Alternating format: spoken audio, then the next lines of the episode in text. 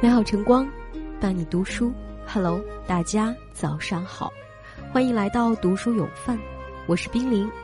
今天要跟大家一起分享的文章，名字叫做《人到中年最怕四问》。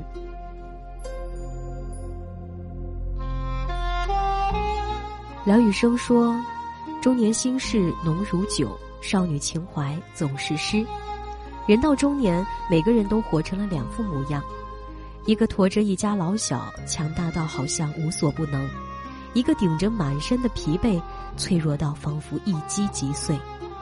总以为自己同世界交手多年，早已百毒不侵、举重若轻，但有时他人几句简单的询问，却会让你在一瞬间溃不成军。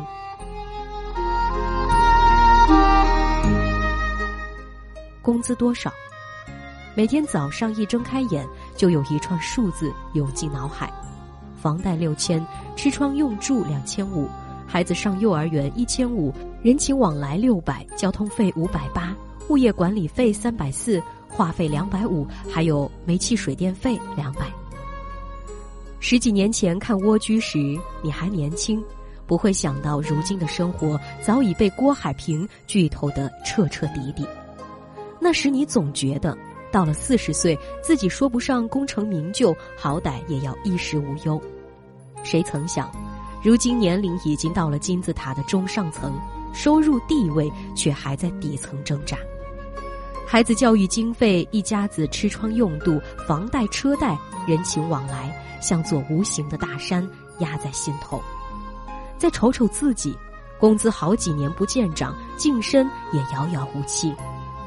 你叹了口气，突然觉得老话说的真对：不结婚不知道柴米油盐贵，不到中年不知道自己到底有多穷。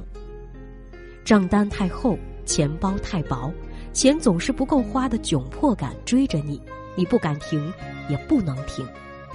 领导分配了不合理的任务，心里暗暗揭竿起义了好几遭，最后还是老老实实的接了。每天早上都要担心堵车迟到拿不到全勤，下班路上还不忘接几单顺风车赚点油钱。学会了货比三家，开始关注超市促销，忘了上次旅游到底是去年呢还是前年。你开始觉得什么生活品质诗和远方，比不上菜市场大妈多给的一把葱一块姜。上下班等电梯的时候，你偶尔会打开手机刷刷新闻，那个猝死在出租屋里的外卖小哥，那个因为茶叶被泡而当众痛哭的男人，还有那个为了三百块全勤顶着高烧摔了好几跤也要追赶公交的女人。很多时候，你都在他们身上瞧见了自己的影子。累了一天，晚上回到家，你躺在床上刷短视频。看到那句“世人慌慌张张，只为碎银几两”，刚鼻头一酸，就听见孩子敲门来要下周末的秋游费。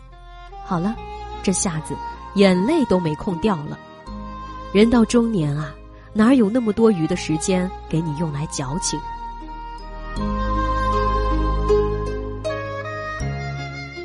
父母身体还好吗？古代有个人叫韩伯瑜。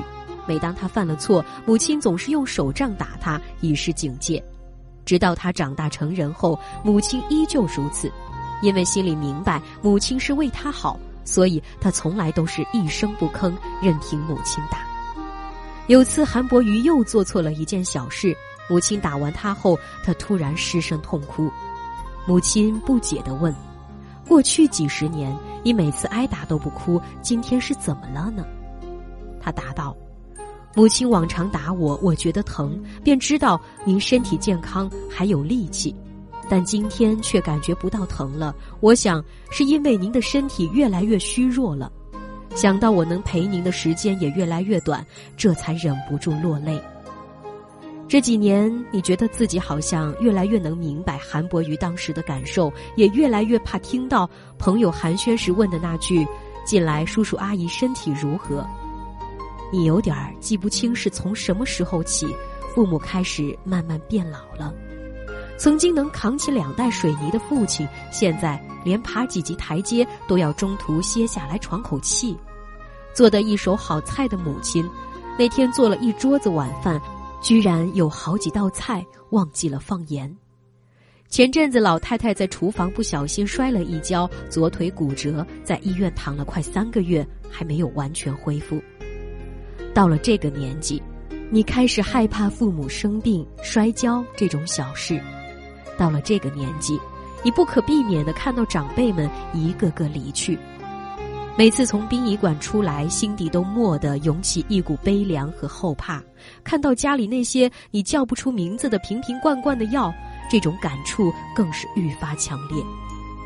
父母是我们跟死神之间的一堵墙，父母走了，我们直面死神。人到中年，你终于在岁月的流转中明白了，时间是最为残忍的小偷。你开始后悔，自己这些年只顾低头向前冲，却错过了陪伴他们的后半生；也开始害怕，某天回头发现这一生，已经再无来路。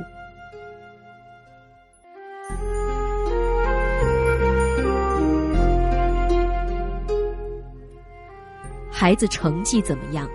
就像一个大学生曾对梁晓声说的：“三十五岁以前，如果我还不能摆脱平凡，我就自杀。”年轻时，你和很多同龄人一样，都曾有过出人头地的憧憬。后来，你终于接受了自己不过是个普通人，却希望为孩子托举出一个不凡的人生。有个作家说的话让你深有感触：“这世界就像一个剧场。”当前排观众站起来的时候，后排观众也不得不这样做。所以，这个世界上很难找到一个不焦虑的父母。于是，你花大价钱报了各种培训班，期望孩子能够在某个领域有所发展；交了高昂的补课费，每周和父母轮流接送，希望他能在下次考试时突飞猛进。重拾了搁置已久的英语，每晚下了班，忍着困意陪他一遍又一遍的记单词，末了却发现兴趣班上了个遍，愣是一种特长也没有培养出来。补习费交了一堆，但是孩子的成绩却还是在班级中上游徘徊。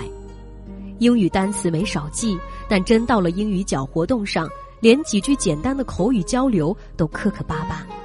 更令你崩溃的是，虽然学习比不上别人家的孩子，他在叛逆方面却从未比谁逊色。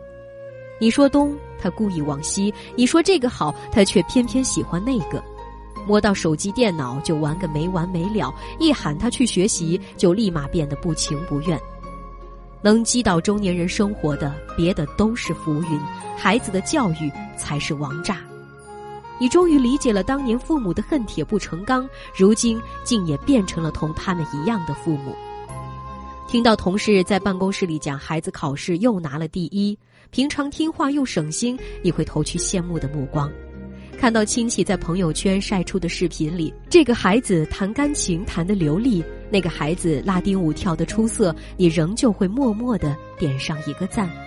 但最后，你还是慢慢的接受了。自己只是个普通人，你的孩子也是。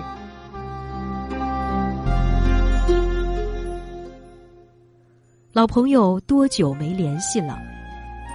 从前听《最佳损友》时，你还无法理解歌词的意思，更听不懂陈奕迅歌声里的悲伤。为何旧知己在最后变不到老友？不知你是我敌友，已没法望透，被推着走，跟着生活流。来年陌生的是昨日最亲的某某，如今再听起，心中总会蓦地想起几张熟悉又陌生的脸孔。年轻的时候，谁都有过两三个知心好友，你们谈青春，谈爱情，谈梦想，谈未来，一路见证了彼此最青涩的光景。你们曾一见如故，把酒言欢，也曾彻夜长谈，彼此约定好要做一生的挚友。后来，你们去了不同的城市，选择了不同的人生方向，生活交集随之越来越少。工作、恋爱、结婚、生子，大家忙碌于各自的生活，友情也渐行渐远。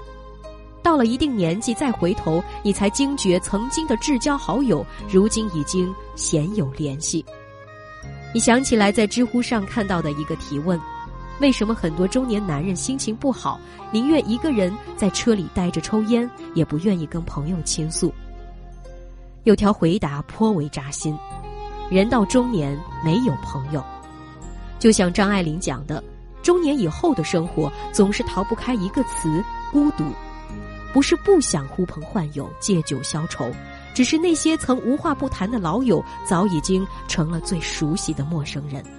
车子、票子、房子、孩子，大家都在各自的困境里自顾不暇，谁还有精力去维系友情呢？曾经无话不谈的两人，早已被岁月劈开了一道跨不去的鸿沟。这道鸿沟里，盛满了你们的身份、地位、见识、人脉的差距，还有各自人生的酸甜苦辣。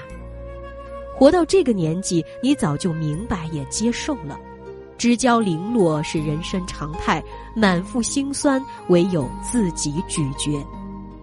但夜深人静时，还会偶尔想起多年前大家把酒畅谈时的亲密无间。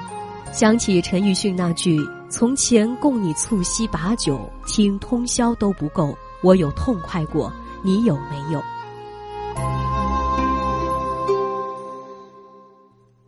刘震云在一句顶一万句中写道：“这世上的所有事都经不起推敲，一推敲哪一件都藏着委屈。对于中年人来讲，尤其如此。到了这个年纪。”前路迷雾重重，后有茫茫追兵，钱、父母、孩子、朋友，各个问题都让人心有余悸，桩桩件件都让人力不从心。一次次叩问，你回想起了许多，泪眼朦胧了几遭，最终却都一一咽下。深夜匆匆缝补了一番，第二天清晨还是擦干眼泪，昂头挺胸，继续赶路。因为你早已懂得，这就是中年人的生活，而你还能也必须再同他战上几个回合。有一天，我发现自怜资格都已没有，只剩下不知疲倦的肩膀，担负着简单的满足。有一天。开始从平淡日子感受快乐，看到了明明白白的远方，我要的幸福，